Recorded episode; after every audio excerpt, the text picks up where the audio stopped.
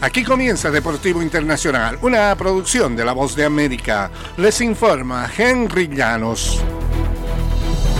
En el béisbol de grandes ligas, James Paxton y los Dodgers de Los Ángeles finalizaron un contrato por un año y 11 millones de dólares el lunes.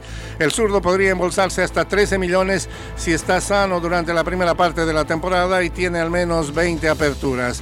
Se integra a la rotación proyectada de los Dodgers, que incluye a los recién llegados Yoshinobu Yamamoto y Tyler Glasnow junto con Walker Blueber, regresando de una cirugía. Tommy John y Bobby Miller y Emmett Sheehan. El equipo de Los Ángeles es el que más ha gastado en temporada baja, comprometiendo más de 1.246 millones de dólares para la estrella de dos vías Shohei Ohtani, Yamamoto, Glasnow, Paxton y el jardinero Teoscar Hernández.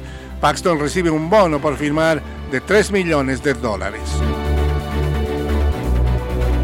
Jimmy Williams, quien ganó el premio al manager del año de la Liga Americana en 1999 con Boston y sumó 910 victorias a lo largo de una decena de temporadas con Toronto y Houston, falleció, tenía 80 años.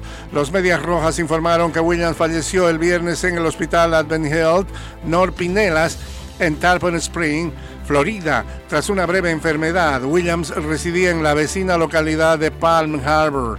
William fue galardonado como el manager del año de la americana tras llevar a los Medias Rojas a su segunda aparición consecutiva en los playoffs. Como pelotero, Williams debutó en las mayores, ponchándose ante Sandy Koufax de los Dodgers de Los Ángeles en su primer turno. Su primer hit fue el 7 de mayo, un sencillo remolcador ante el dominicano Juan Marichal de San Francisco, que como Koufax fue exaltado al Salón de la Fama. En el fútbol internacional, con goles de Marlon Gómez y Gabriel Pirani, Brasil le dio vuelta al marcador y se clasificó el lunes al cuadrangular final tras doblegar 2-1 a Ecuador en el grupo A del preolímpico sudamericano. Tras sumar su tercer triunfo en tres compromisos, Brasil encabeza su llave con el ideal de nueve puntos y le resta un partido por jugar. Ecuador, que completó sus cuatro partidos de la primera ronda, quedó con siete unidades y ahora depende de Venezuela para clasificar.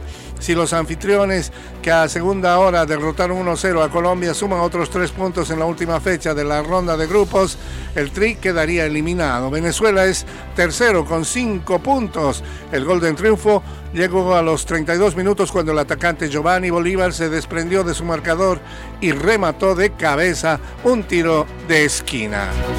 Y hasta aquí Deportivo Internacional de la Voz de América.